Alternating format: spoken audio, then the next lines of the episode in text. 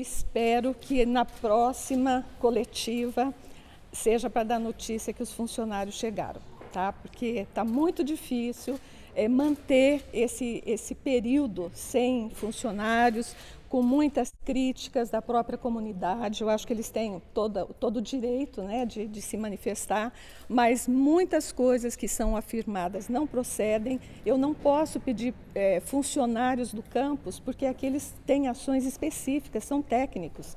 E outra coisa, nós estamos com um déficit de funcionários na UEL também, de mais de 500 funcionários, então não tem de onde tirar para vir aqui. E tem alguma sinalização do governo? Tem, tem sim. É, segundo a Secretaria de Ciência e Tecnologia, uma contratação ela tem um período de até 60 dias. Então, contando né, que a nossa reinauguração foi dia 30 de junho, nós esperamos que até o dia 30 de agosto nós tenhamos esses funcionários aqui. Tá? eu faço questão de chamar todos vocês, apresentar todos os funcionários e dar um outro tipo de entrevista, porque até agora, lamentavelmente, foi só para dar notícia negativa.